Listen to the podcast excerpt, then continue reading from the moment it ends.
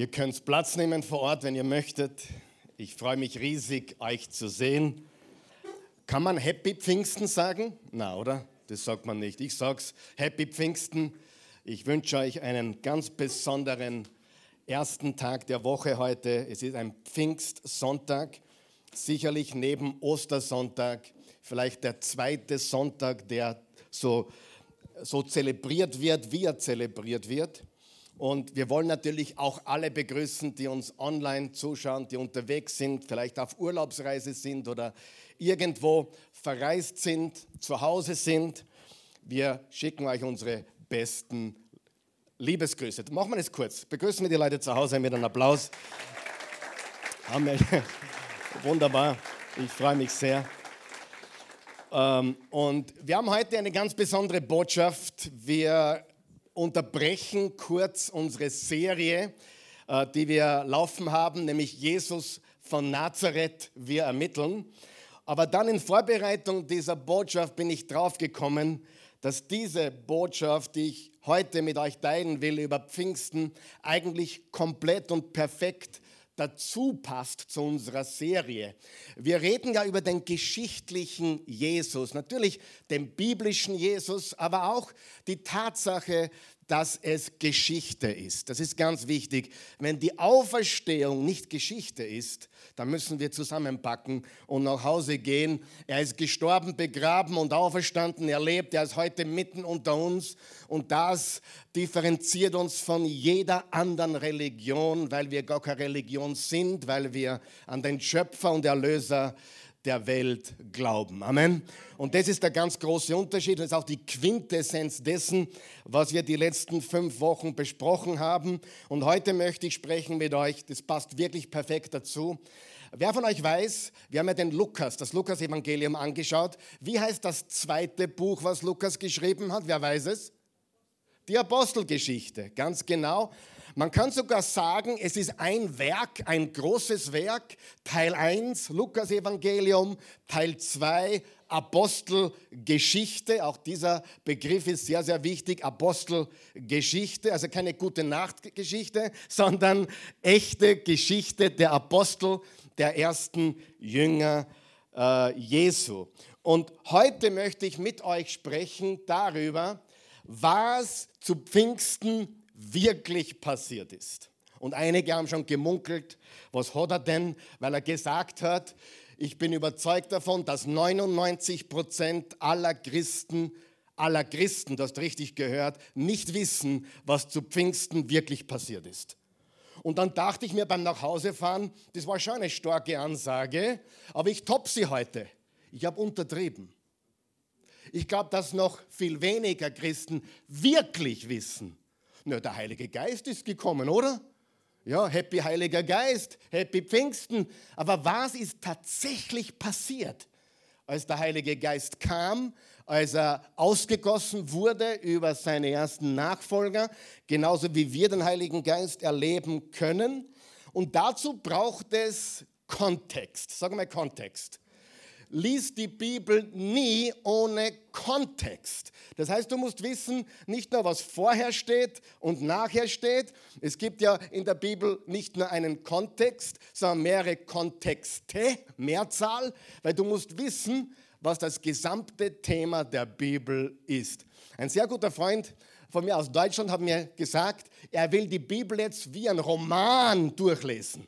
Also von Anfang zu Ende. Ich sag dir was, man sollte die Bibel nicht nur so lesen, aber wenn du das noch nie getan hast, dich hinzusitzen und von Genesis bis Offenbarung in einer Wurst durchzulesen, so schnell du kannst, dann hast du was versäumt. Das gibt dir einen Überblick, das gibt dir eine Vogelperspektive, die du nicht bekommst, wenn du die Bibel aufschlagst, mit dem Finger so machst. Was ist heute dran? Ja, was ist heute dran? Judas hängte sich. Falsch, falsch, falsch. Äh, nochmal, äh, geh hin und tu dasselbe. Komplett falsch. Ja? Wir brauchen einen Gesamtkontext der Bibel. Und wenn du ganz neu zur Bibel bist, du hättest dir keinen besseren Sonntag aussuchen können wie heute. Es kann sein, wenn du noch nie eine Predigt gehört hast der, vom Wort Gottes, von der Bibel, und du verstehst, was wir heute sagen, dass du mehr von der Bibel weißt, wie die allermeisten Christen, die schon 10, 20, 30 Jahre dabei sind. Wer ist angeschnallt? Bist du bereit? Niemand. Okay, super. Gehen wir weiter. Dazu müssen wir jetzt einen Kontext liefern. Der Kontext ist ganz einfach.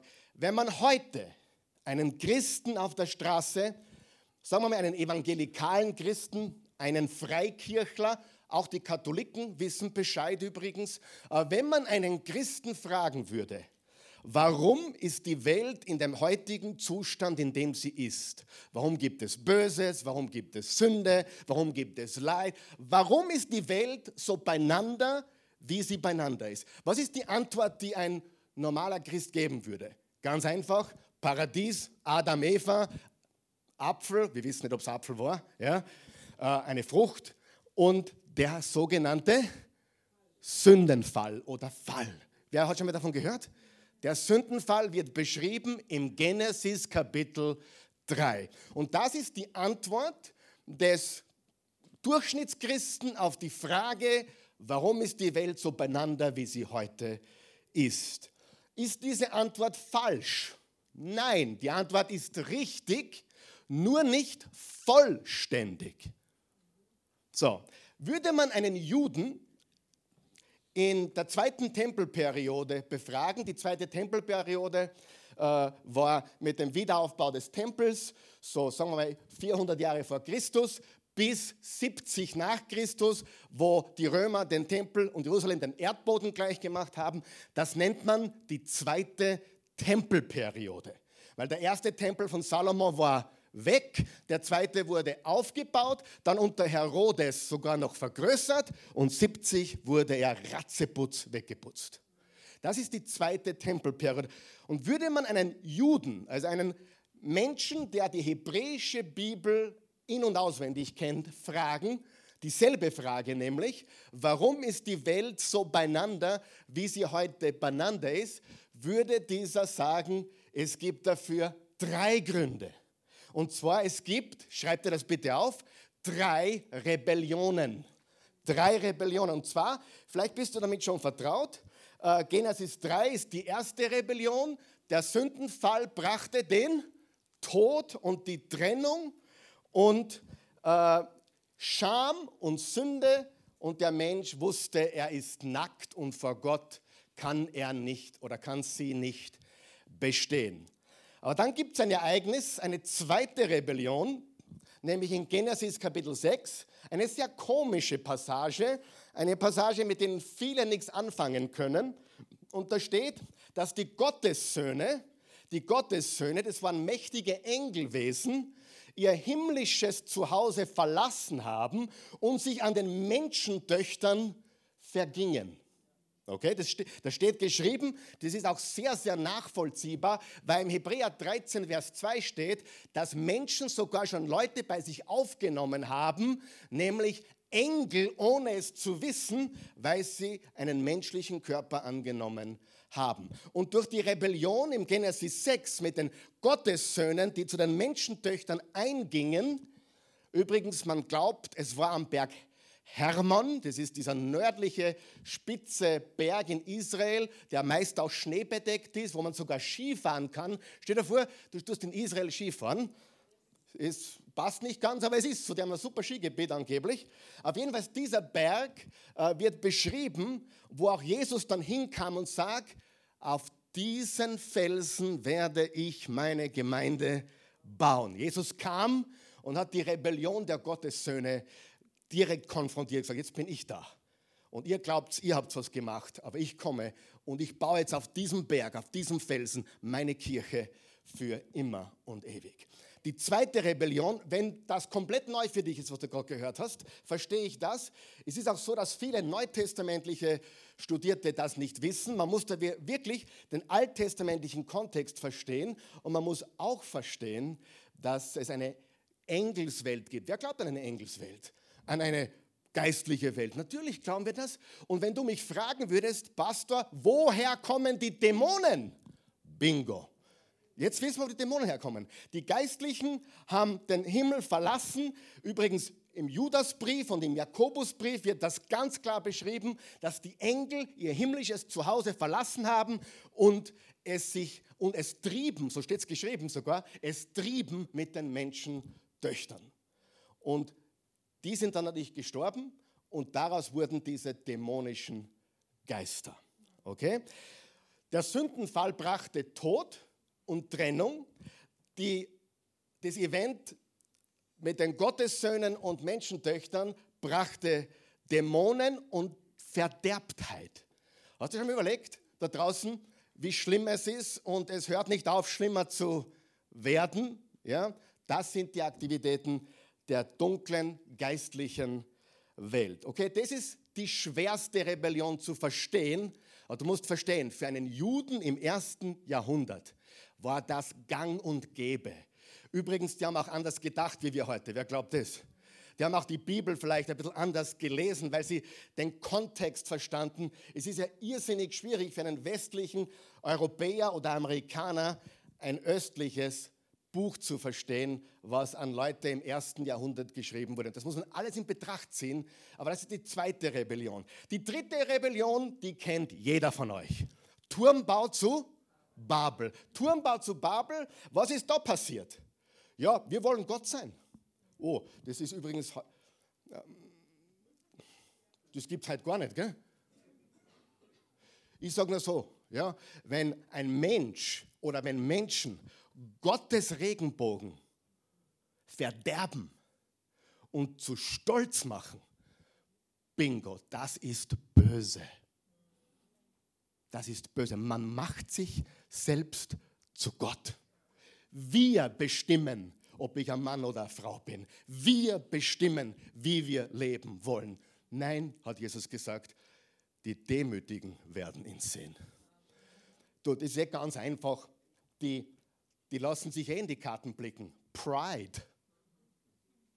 Frage, ist Pride die Stimme Gottes oder die Stimme des Teufels? Stolz. Es war die erste Original Sin, war Stolz. Ich meine, die geben es eh so einfach preis, was sie denken. Sie, sie lassen sich komplett in die Karten schauen. Braucht man kein Raketenwissenschaftler sein, um zu verstehen, dass der Regenbogen gegeben wurde, um zu sagen, ich bin für euch, ich liebe euch, vertraut mir. Und dann kommt der Regenbogen, den die Menschen nehmen und sagen, wir leben, wie wir wollen. So, was ist dort passiert? Was immer passiert, wenn jemand arrogant wird, wir wollen uns ein Denkmal setzen. Wir wollen uns einen Turm bauen und das war der, im Altertum immer, was die Menschen getan haben, um quasi Gott oder den Göttern, besser gesagt, sie haben ja an falsche Götter geglaubt, näher zu kommen. Fassen wir zusammen. Sag einmal drei. Drei Rebellionen. Sündenfall, Gottes Söhne vergehen sich an den Menschentöchtern und der Turmbau zu Babel. Was hatte der Sündenfall zur Folge? Tod geistlicher Tod, Trennung von Gott. Was hatte das zweite Event zur Folge? Dämonen und Verderbtheit. Und der Turmbau zu Babel? Zerstreuung und Verwirrung. Das kennt jeder, oder? Jeder weiß, dass am Turmbau zu Babel, sie haben alle eine Sprache gesprochen und sie wollten sich einen Turm bauen. Und Gott hat gesagt, hey, die haben ohne mich geplant. Und wenn jemand ohne mich plant, dann lernen sie mich kennen. Und er hat gesagt, das geht gar nicht. Ich enterbe sie und verbreite sie und zerstreue sie auf der ganzen Welt. Jetzt kommt das ganz Wichtiges. Und dann gibt es einen Neustart. Sag einmal Neustart. Nach dem Sündenfall wurde Abel getötet. Von wem? Kein. Und dann gab es einen Neustart mit wem? Mit Seth. Nach der zweiten Rebellion, übrigens, nach der zweiten Rebellion, die Konsequenz war die Flut, die Sintflut. Und mit wem hat Gott wieder von vorne begonnen? Noah. Und dann Turmbau zu Babel. Die 70 Nationen wurden zerstreut. Übrigens im Genesis 10 werden 70 Nationen aus, äh, äh beim Namen genannt. 70 Nationen. Wie viele Jünger hat Jesus ausgeschickt? 70. Nicht nur die zwölf, Einmal steht geschrieben, und er sandte die 70 aus. Aber das ist nur ein Nebengedanke zum drüber nachdenken. Beim Turmbau zu Babel wurden 70 Nationen in der Welt zerstreut, die Sprachen wurden verwehrt und sie wurden ihren falschen und geringeren Göttern ausgeliefert. Deswegen haben wir heute auch dämonische äh, Geister oder wir haben auch, manche Länder haben sogar gewisse Köpfe, ja, Götter, die dort, manchmal sagt ein Christ, na dort herrscht dieser oder jener Geist. Das kann schon sein. Ich meine, ich will nicht alles vergeistlichen, aber es gibt sicher einen Geist, der über Las Vegas schwebt. Wie heißt der? Keine Ahnung, aber kann das sein, dass über Las Vegas ein Geist schwebt? Na sicher. Ist das Gottes Geist? Nein, das ist einer der gefallenen Gottessöhne. Quasi ein Engelboss. Sag einmal Engelboss. In der geistlichen Welt gibt es die guten Engel, es gibt die gefallenen Engel. Es gibt die guten Geister und es gibt die bösen Geister. Und das ist ein, eine Blaupause für uns. Manche, die zu Jesus gehören und manche, die ihn ablehnen. Gott hat zwei Parallelwelten laufen. Eine geistliche und eine physische. Und da sind wir alle mit dabei. Ist jeder noch wach? Ist jeder noch dabei? Ganz, ganz wichtig, weil gehen wir weiter.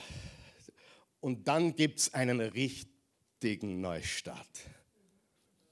Mit wem fangt, mit wem fangt Gott nochmal an, nach dem Turmbau zum Babel geschehen ist? Ein ganz berühmter Name, seine ersten Buchstaben sind A und B. Wie heißt er? Ich helfe euch. Abraham. Abraham. Seth, Noah, Abraham. Du sagst, wird Gott nicht müde, immer wieder von vorne zu beginnen? Sei froh, dass es nicht wird. Ja? Sein Gott einer zweiten, dritten, vierten und auch zwölften Chance. Ja? Er ist ein Gott der täglichen Chance. So, jetzt lesen wir, was Gott zu Abraham sagt im Genesis 1. Verse 12, äh, Kapitel 12, Verse 1 bis 4. Da sagte Jahwe zu Abraham, zieh aus deinem Land weg, verlass deine Sippe und auch die Familie deines Vaters und geh in das Land, das ich dir zeigen werde. Ich will dich zu einer großen Nation werden lassen. Ich werde dich segnen und deinen Namen bekannt machen. Du wirst ein Segen für andere sein. Ich will segnen, die dich segnen und verfluchen, die dir verfluchen. Alle Völker der Erde. Wie viele Völker? Alle. Aber er hat gerade 70 zerstreut. Er hat gerade 70 zerstreut und jetzt sagt er zum Abraham, alle Völker. Wer ist froh, dass er nicht Jude ist und trotzdem dabei ist? Hm? Alle, die an Jesus glauben, sind Kinder Abrahams, hat Paulus im Galater 3 gesagt. So, Abraham gehorchte dem Befehl Gottes und brach auf. Das ist ja wie er gehorchte. Also sag nicht, du vertraust Gott, wenn du ihm nicht gehorchst. Amen. Das ist Lehrerglaube. Oh, ich glaube, ich vertraue, dann tu es. Wenn wir es nur hören und nicht tun, dann betrügen wir unseren Pastor. Nein, uns selbst. Richtig? Kennst du ein paar Selbstbetrüger, die herumlaufen? Ja, oh nein, ja. So, so. Was war die Verheißung an Abraham? Ich werde durch dich alle Völker segnen. Dann wiederholt Gott die gleiche Verheißung mit seinem Sohn Isaak. Dann wiederholt er die gleiche Verheißung, die gleiche wie Abraham, mit seinem Sohn Jakob. Und dann geht die Verheißung weiter mit einem gewissen Judah. Und warum glaubst du, heißt Jesus auch Römer, äh, Offenbarung 5, der Löwe aus dem Stamm Judah? Also wenn ich es mir aussuchen hätte können, hätte ihn Josef genommen. Der war doch brillant, oder? Der Josef im Alten Testament, der da die ganze Welt versorgte, weil Gott mit ihm war und er treu war. Aber es ging durch Juda weiter und Jesus ist ein Nachkommen von Juda. Tausend Jahre später gab es einen Nachkommen, der hieß David. Im 2. Samuel 7, Vers 16, Dein Königshaus und deine Königsherrschaft sollen für immer vor mir Bestand haben. Dein Thron steht fest auf ewig. Stimmt es überhaupt? Im irdischen nur durch Jesus.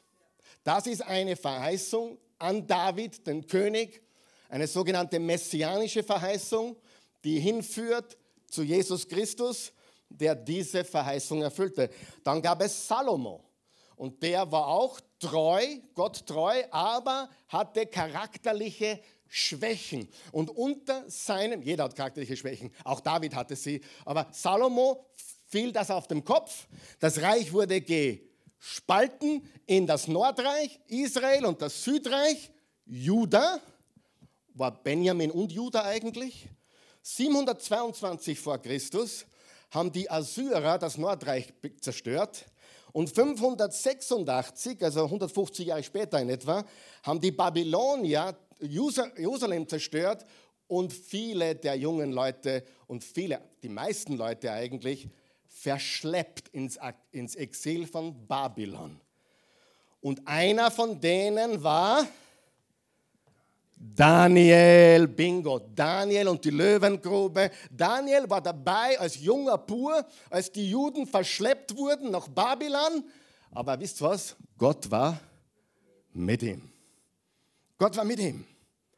Und Daniel hat Visionen über die Zukunft Israels und der gesamten Welt sogar. Er hat, er hat Alexander den Großen vorausgeschaut. Er hat also das Medo-Persische Reich, das Griechische Reich, er hat das Römische Reich vorausgeschaut und er hat vorausgeschaut, ein Messias würde kommen. Wie heißt der Messias? Jesus von Nazareth, der Christus. Und dann gibt es die sogenannten 400 stillen Jahre. Nachdem dann die die babylonische Gefangenschaft vorbei war, sind sie zurückgekommen nach Jerusalem, haben äh, eine ganz winzige und eigentlich hässliche Version des Tempels wieder aufgerichtet. Die, die den, den, Tempel noch von früher kannten, haben geheult. Was ist denn das im Vergleich zu, was ist der Hitten im Vergleich zu dem, was wir hatten? Aber der Tempel wurde wieder aufgebaut und dann beginnt die zweite Tempelperiode und 400 vor Christus bis zur Ankündigung von Jesus durch wen? Johannes dem Täufer nennt man die stillen 400 Jahre, die stille Zeit. Ich kann dir sagen, wenn du Geschichte kennst, weißt du, dass das alles andere als still war. Da ging es drunter und drüber in der Welt, durch die Griechen, durch die Römer bis zu Jesus. Aber warum nennt man sie stille Zeit oder stille Jahre? Weil die Bibel von Malachi bis zum ersten Buch des Neuen Testaments, was wahrscheinlich der Galaterbrief war, da gibt es keine heilige Schrift im Sinne von der Bibel. Gibt es Geschichte, die geschrieben wurde? En masse, aber keine, die im Buch der Bücher drinnen sind. Und darum sagt man dazu die 400 Jahre. Und der erste, der erscheint im Neuen Testament, ist wer? Johannes. Und was waren die letzten Worte von Malachi? Das letzte Buch im Alten Testament waren es wird einer kommen, der wird den Weg bereiten für den Messias. Das Alte Testament endet mit Johannes dem Täufer und das Neue Testament beginnt mit Johannes dem Täufer. Wer ist noch wach? Wer versteht die Bibel jetzt schon ein bisschen besser? Ja, ja, das ist, jetzt habe ich euch das Alte Testament gegeben, leider ein bisschen länger als ich gedacht habe, aber man müsste es jetzt verstehen. Jetzt kommt das zustande, was Abraham, Isaac, Jakob gesehen haben oder versprochen bekommen haben, wie Gott zum Abraham gesagt hat, durch deinen Nachkommen, Einzahl, werden alle gesegnet werden. Und dann natürlich, was David gesehen hat und die, die, die, messianischen Psalmen, Psalm 2, Psalm 16 und viele andere, wo er ganz klar von der Auferstehung des Messias spricht. Äh, und übrigens, wer von euch weiß, welchen Text, jetzt bin ich ein bisschen voraus, welchen Text verwendet Petrus für seine Pfingstpredigt? Psalm 16. Was tut jemand, der Jesus predigen will und kein neues Testament hat? Gute Frage. Er nimmt es alte. War keine Trickfrage. Du musst ja verstehen, Petrus predigte, Jakobus predigte, Andreas predigte, Philippus predigte, alle zwölf predigten sie, inklusive Matthias, der Neugewählte. Paulus predigte, bevor es ein neues Testament gab und sie predigten Jesus von den Psalmen, von Jesaja, von Genesis, von allen Büchern des Alten Testaments. Also ich, ich kann mich nicht mehr halten. Das ist unfassbar. Das ist Geschichte, liebe Freunde.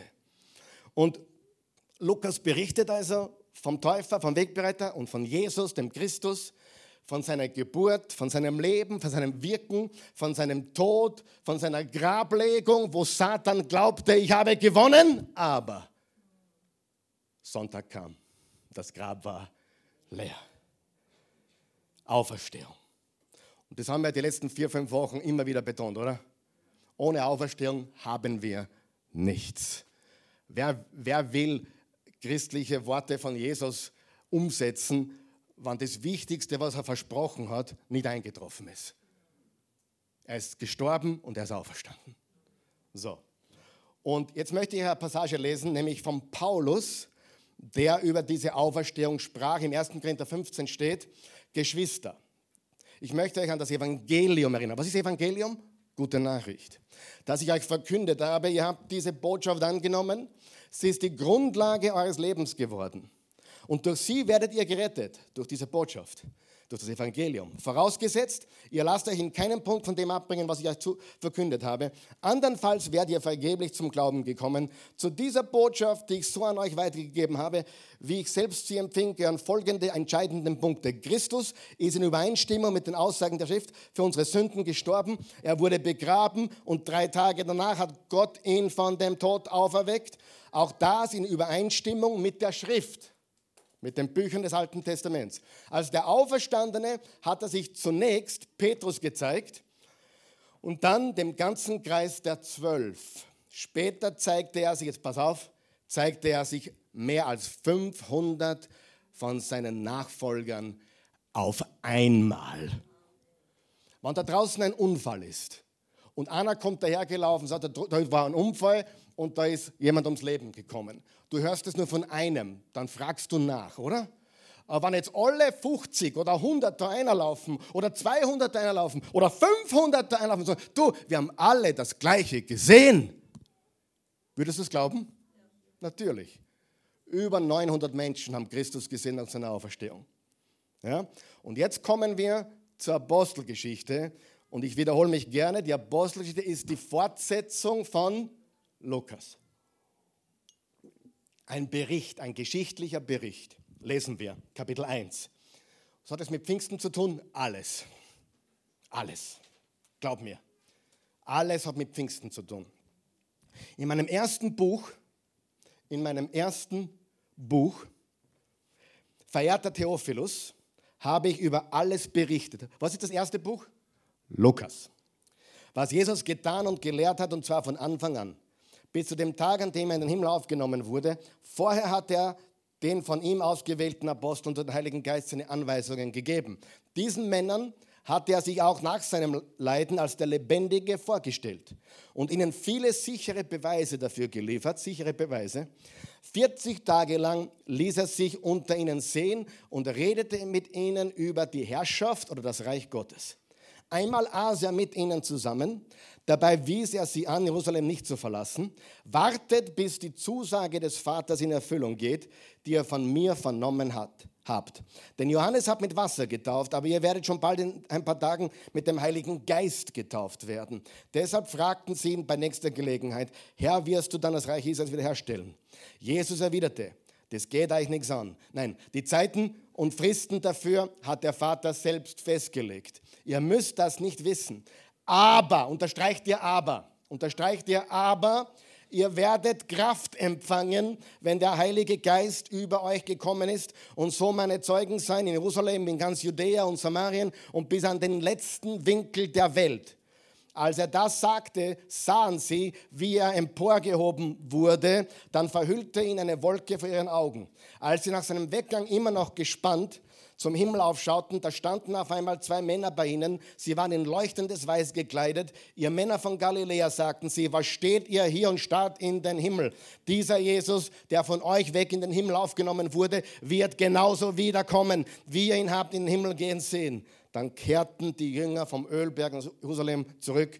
Der Berg liegt nur einen Kilometer von der Stadt entfernt. Was hat Jesus getan nach seiner Auferstehung? Er hat sich gezeigt. Er hat sich gezeigt, er gibt Anweisungen und unmittelbar nach den Anweisungen fährt er in den Himmel. Die Himmelfahrt, glaube ich, haben wir zelebriert. Zehn Tage ist es her. Am Donnerstag vor zehn Tagen war auch in Österreich, ist niemandem entgangen, weil der Feiertag war. Christi Himmelfahrt. Nächstes Mal, weißt du, wenn du mit Leuten redest, zu Christi Himmelfahrt, schlagst du diese Passage auf und so wie er hinaufgefahren ist, so kommt er wieder.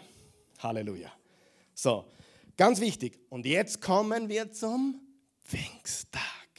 Zehn Tage sind vergangen. Jesus hat gesagt, wartet, bis ich euch den Geist sende. Sie wussten natürlich nicht, dauert es jetzt drei Tage, dauert es 15 Tage, dauert es 100 Tage, ich meine, bei Gottes Zeitrechnung kann man manchmal, ja, da das schon hinterfragen, ja. Aber es waren nur zehn Tage. Und dann steht folgendes im Kapitel 2, Vers 1. Bist du dort? Wem ist schon langweilig? Wehe. wehe. wehe, euch ist langweilig und wehe, euch schlaft ein bei mir. Als der Pfingsttag anbrach, als der Pfingsttag anbrach, waren alle wieder beieinander. Übrigens, Pfingsten ist eigentlich ein alttestamentliches Fest, das sogenannte Wochenfest. Man hat 50 Tage gezählt von dem Sabbat äh, und hat dann eben den 50. Tag war wieder ein Sonntag. Entschuldigung, der Tag danach war ein Sonntag, es waren 50 Tage und das ist das Pfingstfest. Plötzlich setzte vom Himmel her ein Brausen ein. Es klang wie das Tosen eines heftigen Sturms und erfüllte das ganze Haus, in dem sie zusammensaßen. Sie sahen etwas, das wie Feuerzungen aussah, sich zerteilte und sich auf einen jeden einzelnen von ihnen setzte. Wir haben hier zwei Sachen. Wir haben Wind und wir haben Feuer. Und das Wind und Feuer sind Bilder für was? Für Gottes Gegenwart. Sagen wir es gemeinsam. Für Gottes Gegenwart. Gegenwart. Wind und Feuer, natürlich auch der Heilige Geist. Aber wenn wir sagen, Jesus ist da, dann sagen wir auch, der Heilige Geist ist da. Der Vater, der Sohn, der Heilige Geist, drei in einem. Sie sind da mitten unter uns. Wind und Feuer sind Bilder für Gottes Gegenwart. Übrigens, Elia, Kapitel 2 im zweiten Könige, ist im Sturmwind gegen den Himmel, gen Himmel gefahren. Hiob, Gott sprach zu ihm im Hiob 38 und im Hiob 40. Gott sprach zu ihm aus dem Sturm, aus dem Wind. Und dann sehen wir noch etwas im Ezechiel 1, Vers 4, da steht, da sah ich plötzlich einen Sturm herantoben. Er kam aus dem Norden und ich sah eine mächtige Wolke, ein zusammengeballtes Feuer, das von einem strahlenden Glanz umgeben war. Mitten im Feuer glänzte es wie Gold. Ich habe jetzt die Zeit nicht, das alles zu lesen, aber wenn du Ezechiel 1 liest, weißt du, Ezechiel hat eine Vision vom allmächtigen Gott. Und wie beschreibt er das? Wind und Feuer. Wind und Feuer beschreiben die Gegenwart Gottes. Und wenn du in deinem persönlichen Leben mit dem Heiligen Geist oder vom Heiligen Geist getrieben wirst, man sagt ja auch getrieben vom Wind, hebräisch Ruach. Ruach kann bedeuten Wind oder Geist, ist exchangeable, also kann man beidseitig verwenden. Ruach ist Wind oder Geist. Ja, das gleiche Wort für zwei verschiedene Worte. Also wir sehen das deutlich. Und, und, und Feuer war im Alten Testament ein Identifikator für die Gegenwart Gottes, eine sichere Manifestation von Gottes Herrlichkeit und Wesen. Also was lernen wir? Wer war zu Pfingsten da? Wer ist gekommen? Gott ist gekommen. Wind und Feuer. Gott kam und brachte seine Power ins Spiel. Hm? Die Jünger werden von Gottes Gegenwart erfüllt. Amen. Sie erhalten Kraft und werden für den Auftrag ausgestattet. Das beste Beispiel für die neue Kraft ist wohl Petrus. Was hat Petrus 52 Tage vorher getan? 52 Tage, nicht einmal zwei Monate vorher. Was hat Petrus getan? Dreimal hat er gesagt, ich kenne ihn nicht. Und dann wurde er sogar fuchsteufelswild. Lasst mich in Ruhe, ich kenne ihn nicht.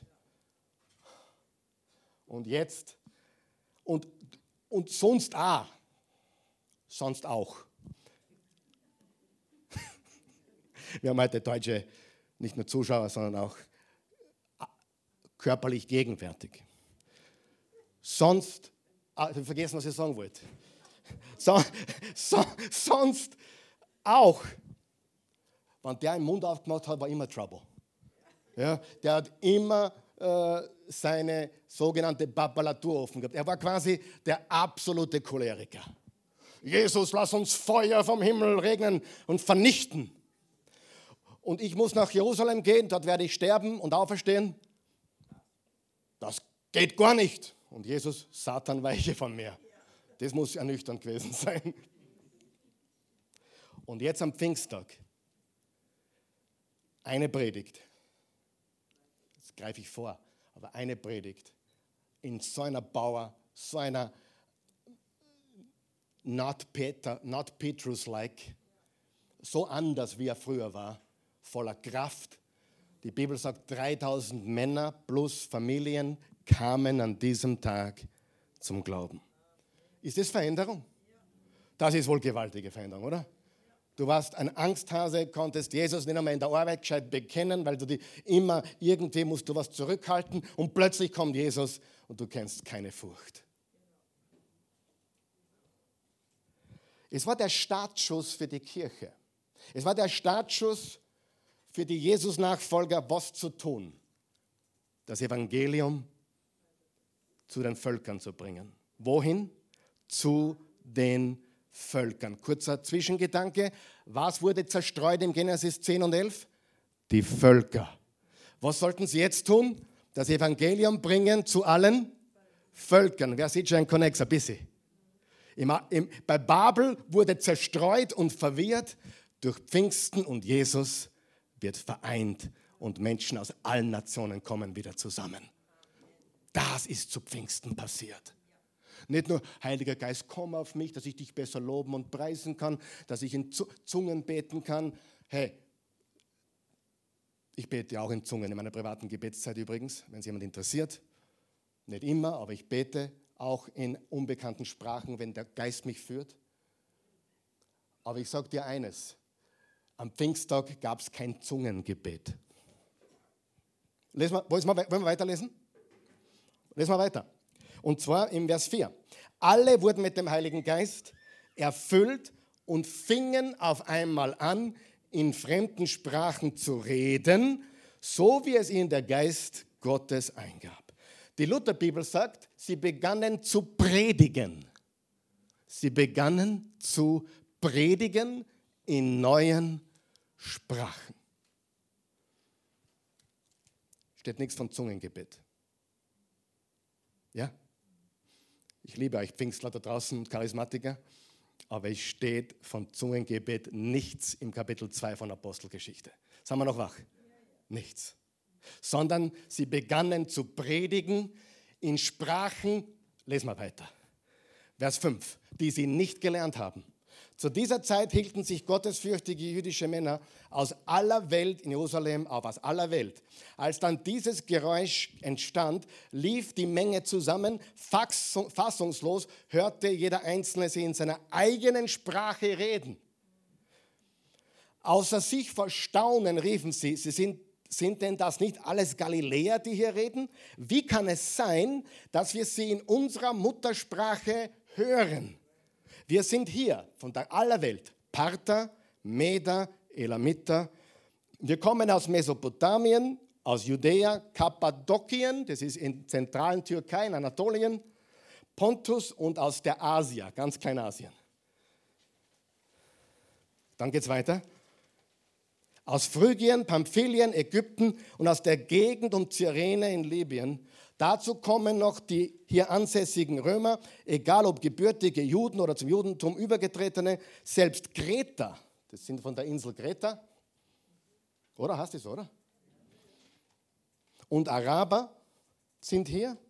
Wie kann es nur sein, dass wir sie in unseren eigenen Sprachen von den großen Taten Gottes reden hören? Die haben begonnen zu reden ein Wunder, ist ein Pfingstwunder. in Sprachen, die sie nicht gelernt haben und haben begonnen, Gott zu preisen in Sprachen, die ihnen fremd waren, aber da waren Menschen da aus aller Welt, die haben sie verstanden, weil sie in ihrer Muttersprache redeten. Das ist ein Wunder. Sie waren bestürzt. Was ist das nur? fragte einer anderen ratlos und erstaunt. Einige allerdings sagten spöttisch, die haben nur zu viel vom süßen Wein getrunken. Das ist ein Blödsinn. Ich meine, ehrlich, das ist eine, eine billige, weißt du, wenn du jemanden nicht mehr mit Fakten entgegnen kannst, sagst du, du bist der Idiot. Ja? Richtig? Weil, weil wenn, dir die, wenn dir die Argumente ausgehen, wirst du unter der Gürtellinie, die sind alle besoffen. Aber ehrlich, kann man betrunken sein und so sprechen? Natürlich nicht. So, ich glaube, jetzt ist es Zeit, dass wir zu Genesis 11 zu Babel gehen. Wollen wir das lesen? Weil jetzt bringen wir es zusammen. Was hat Genesis 11 mit Apostelgeschichte 2 zu tun? Wer ahnt es schon? Wer ahnt es schon? Wer riecht den Braten schon? David, du? Habe ich schon erklärt. Hey, danke. Das heißt, du hast es verstanden. Ja. Jetzt hätte ich mich schon gefreut. Aber jetzt schauen wir es uns an und dann landen wir dieses Ding, okay? Im 1. Mose 11. Die Menschen hatten damals alle noch dieselbe Sprache und gleichen Wortschatz. Als sie nach Osten zogen, fanden sie eine Ebene im Land China und ließen sich dort nieder. Das ist Babylon. Sie sagten zueinander, los, wir machen Ziegel aus Lehm und brennen sie zu Stein. Die Ziegel wollen sie als Bausteine verwenden und Asphalt aus Mörtel.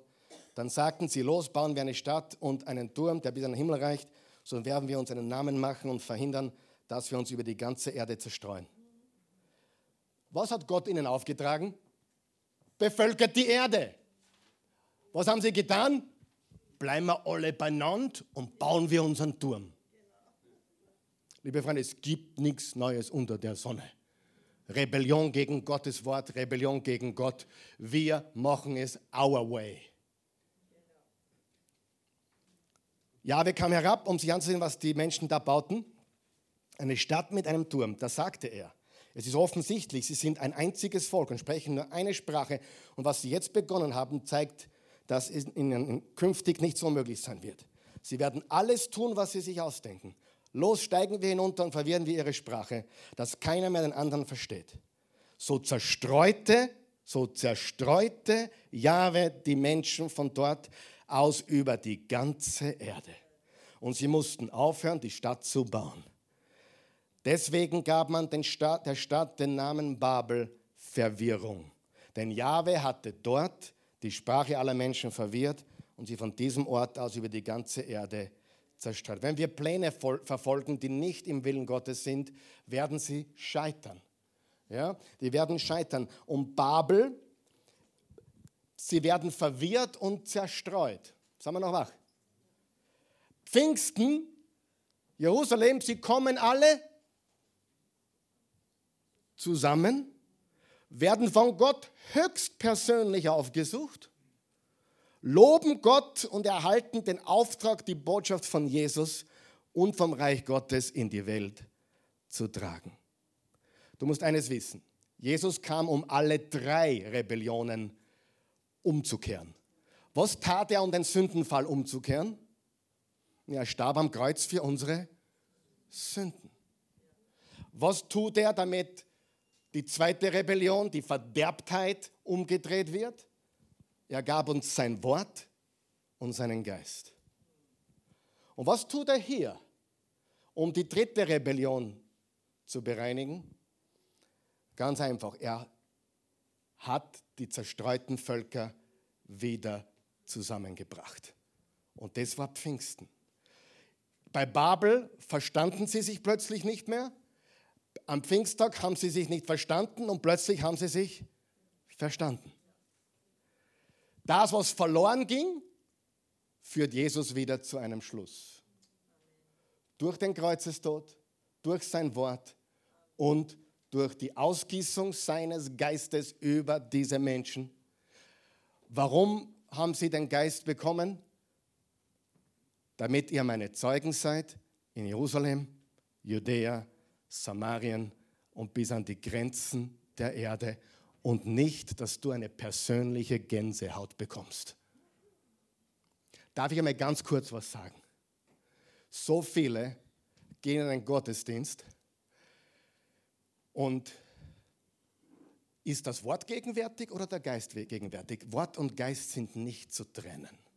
Sie sind eins. Und dann stehen manche da und beurteilen den Lobpreis, die Anbetung, ob er gesalbt ist. Wer hat das schon mal gehört? Gesalbt. Ich sage dir jetzt etwas. Ich war auf einem Bon Jovi-Konzert und bekam eine Gänsehaut. Ich war auf vielen, auch weltlichen, nicht vielen, ein paar halt, und ich sage dir ganz ehrlich, manchmal oder oft sind es nur Emotionen und manche verwechseln das mit dem Geist Gottes. Amen. Ich habe eines in meinem Leben gelernt. Die total Begeisterten, die kannst du meistens vergessen. Habe ich recht? Und dann sehe ich Menschen, die sind ruhig und die haben so eine Power. Da weißt du, da ist nicht viel Dam-Dam, nicht viel Halleluja mit alle zehn Finger und Zeichen in der He gleichzeitig. Aber du weißt, der hat mehr Motivation und Begeisterung, wie die, die am lautesten schreien. Wer von euch weiß, dass man den Heiligen Geist nicht daran messen kann, wie laut die Musik ist, wie still die Musik ist, ob man auf Englisch singt oder auf Deutsch singt, ob Menschen die Hände in der Höhe haben oder unten, oder auf den Knie sind oder stehen. Der Geist Gottes wirkt auf unterschiedliche Weise und meistens wird es verwechselt mit Emotion. Versteht ihr, was ich sage? Der Heilige Geist ist nicht charismatisch oder pfingstlich. Er begleitet auch katholische Christen, die in die katholische Kirche gehen. Oder evangelische Christen, die in die evangelische Kirche gehen. Der Heilige Geist ist für alle Christen der Welt. Sagen wir noch wach? Das englische Wort ist das Wort Reversal. Das, was kaputt gegangen ist, wird alles umgekehrt. Der Sündenfall, Jesus starb für unsere Sünden. Und beim Turmbau zu Babel, ich wiederhole mich gerne, die Zerstreuung in alle Welt und Gott hat die Menschen sich selbst und ihren Göttern überlassen. Und jetzt sagt er, kommt zu mir und ich werde alle segnen, alle, die an meinen Namen glauben. Im 5. Mose 32 steht folgendes: Als der Höchste der Nationen ihren Erdbesitz zuteilte, als er die Menschen voneinander schied, bestimmte er die Gebiete der Völker nach der, Zeit, nach der Zahl der Israeliten. Der Anteil des Herrn ist sein Volk. Jakob oder Israel ist sein Erbteil. Nach Babel gab es nur mehr zwei Gruppen. Zwei Gruppen. Israel und die Nationen. Israel war Gottes Teil im Alten Testament. Die Nationen waren in aller Welt zerstreut. Und dann sagt er zu Abraham, in dir werden alle Völker gesegnet werden. Und als Juden, die sich in Jerusalem zum Pfingstfest versammelten, die Nachricht von Jesus und seiner Auferstehung hörten, trugen die, die gläubig wurden an Jesus und Jesus annahmen als Messias, diese Botschaft zurück in ihre Heimatländer. Das erklärt auch, warum Paulus manchmal zu Plätzen kam, wo es schon Gläubige gab. Weil hier Pfingsten, die sind nach Kappadokien zurück, die sind nach Kreta zurück, die sind nach Pamphylien zurück. Was haben sie dort getan? Das Wort Gottes von Jesus verteilt. Babel war die Zerstreuung durch Abraham und die Verheißung, in Jesus werden wir alle eins. Und darum spielt es keine Rolle mehr, ob du Jude oder Grieche oder Österreicher bist oder Rumäne oder Pole, also quasi Jude oder nicht Jude.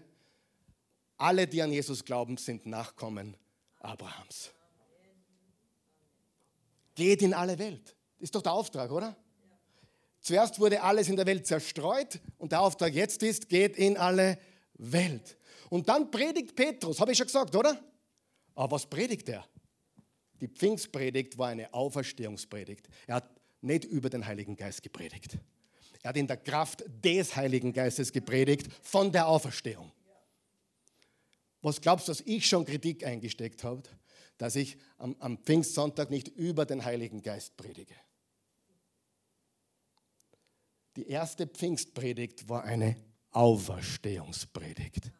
Und wer glaubt, der Pastor oder der Prediger sollte, wann möglich, immer im Heiligen Geist predigen? Wenn es irgendwie geht.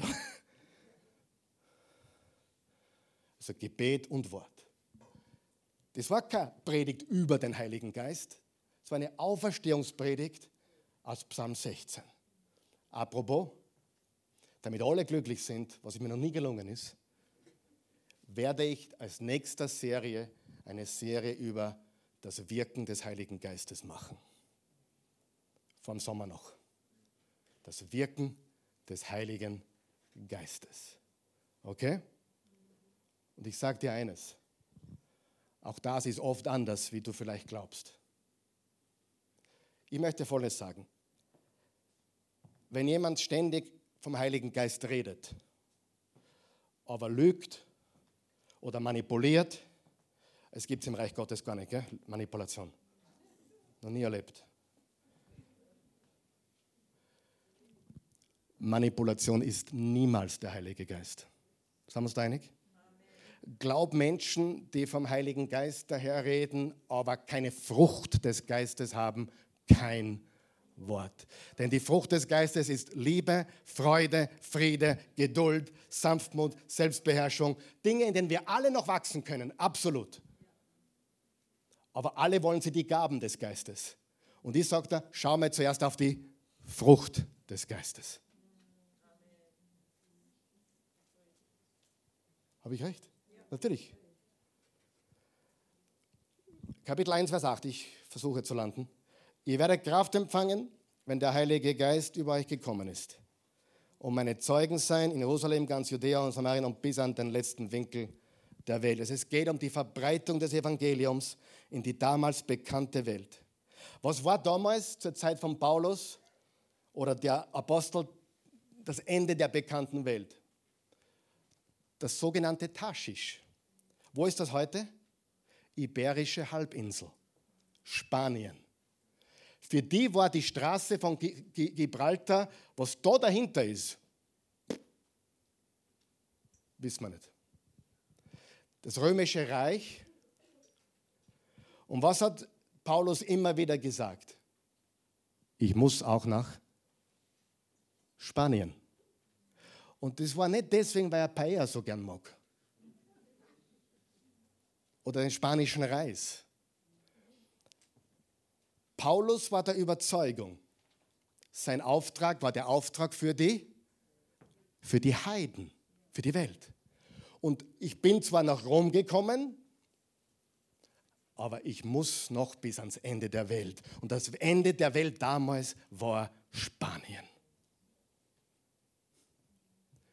Und wenn du die Landkarte von Genesis 10 und 11 vergleichst mit den Namen in Apostelgeschichte 2, die Plätze, wo sie herkamen, und das übereinander legst, kommst du drauf, dass das, was in, in Babel passiert ist, durch Pfingsten umgedreht wird.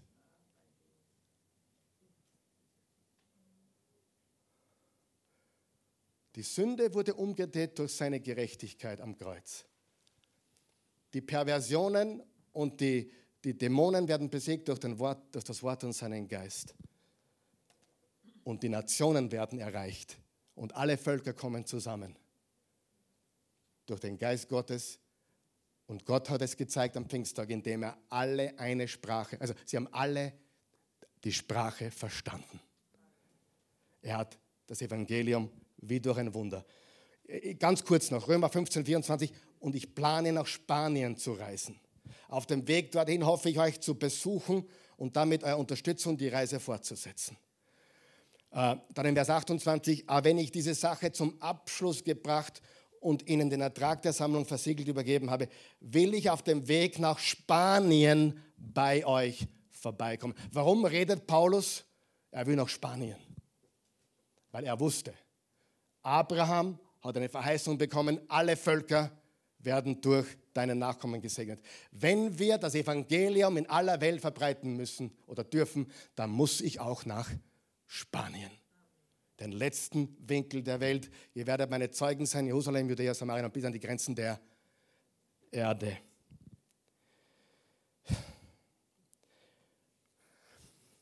Paulus war überzeugt, dass sein Lebensauftrag erst abgeschlossen ist, wenn er bis Spanien, bis in den letzten Winkel kommt.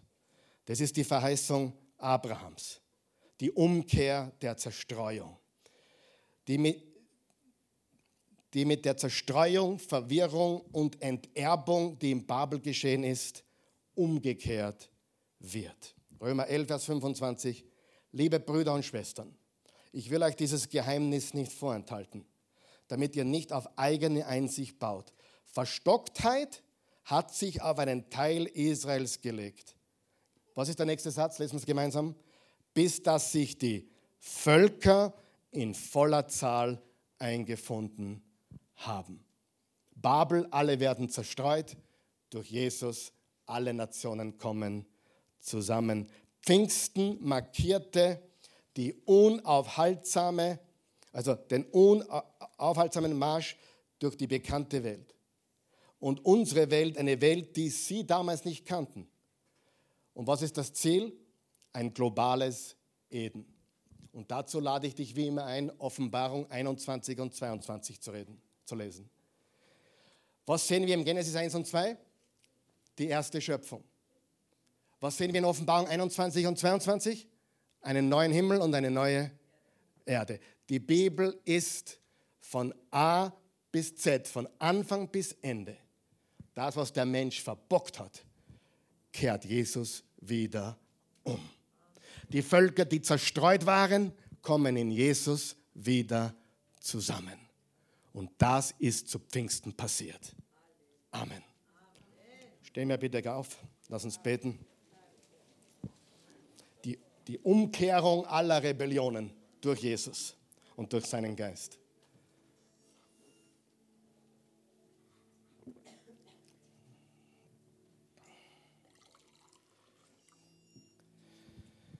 Lass uns still werden kurz. Lass uns darüber nachdenken, was wir heute gehört haben. Weiß nicht, ob dir das bewusst ist, aber heute hast du, wenn du das verstehst, was wir heute gesagt haben, dann weißt du mehr, mehr über die Bibel als die meisten gläubigen Christen. Das ist der rote Faden. Alles wird umgekehrt. Der Mensch hat es verbockt, Gott richtet es wieder her. Sie wurden zerstreut und jetzt kommen alle durch den Glauben an Jesus in einen Leib zusammen. Sie konnten die Sprachen nicht verstehen. Jetzt haben wir eine Sprache und die ist Jesus. Halleluja. Himmlischer Vater, gütiger, gnädiger, treuer Gott, wir danken dir so sehr für diesen wunderbaren Tag. Dies ist der Tag, den du gemacht hast. Wir wollen uns freuen und fröhlich sein.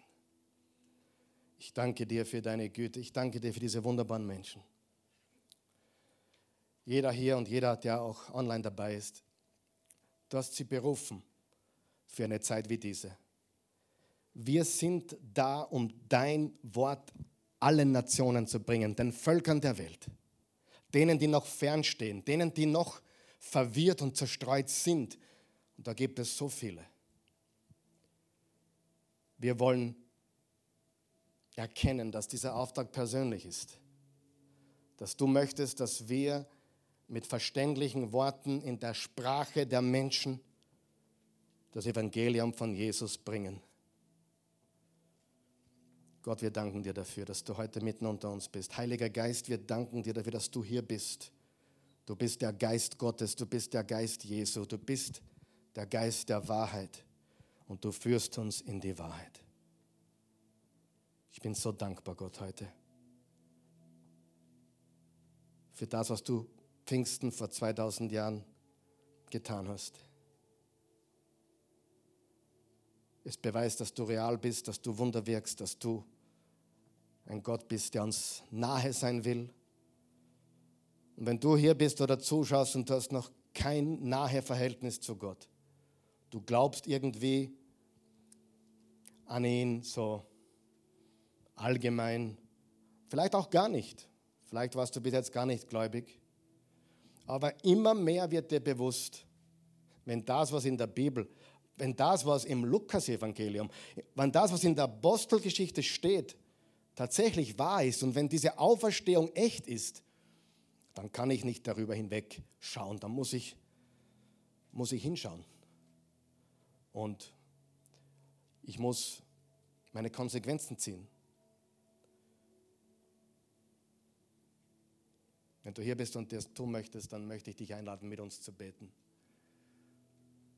Aber ohne Glauben ist dieses Gebet sinnlos. Du musst an Jesus glauben und ihn annehmen.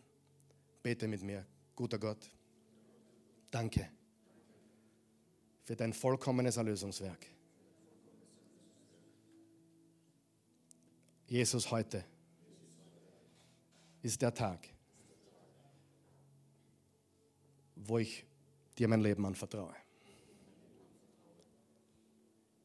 Ich möchte dir nachfolgen. Ich möchte alles tun, damit dein Name verherrlicht wird. Jesus, ich glaube dir. Du bist gestorben, du bist auferstanden, du lebst. Lebe jetzt in mir. Danke, dass du mich gerettet hast von meinen Sünden. In Jesu Namen. Amen. Lass uns noch etwas beten. Vielleicht bist du da, sagst, hey, puh, das ist ja richtig richtig wichtig und, und, und stark, was wir heute gehört haben. Und ich muss auch meinen Beitrag tun, damit die Zerstreuten und Verwirrten nach Hause kommen. Sie es sind immer noch Zerstreute und immer noch Verwirrte. Und sie brauchen wem? Jesus. Sie brauchen keine Kirche, sie brauchen keine Religion. Sie brauchen auch nicht die Oase. Sie brauchen Gottes Wort. Sie brauchen Jesus. Beten wir, Jesus ich will dir wirklich nachfolgen. Nicht nur ein Glaubender zu sein, nicht nur ein Bewunderer von dir zu sein, ein Fan, sondern ein echter Nachfolger. Und ich will mit meinem Leben bewerben, wer du bist, was du getan hast und dass du lebst. Mach mein Leben zu einem Werbefilm der Liebe Gottes und der Kraft von Jesus. In Jesu Namen. Amen.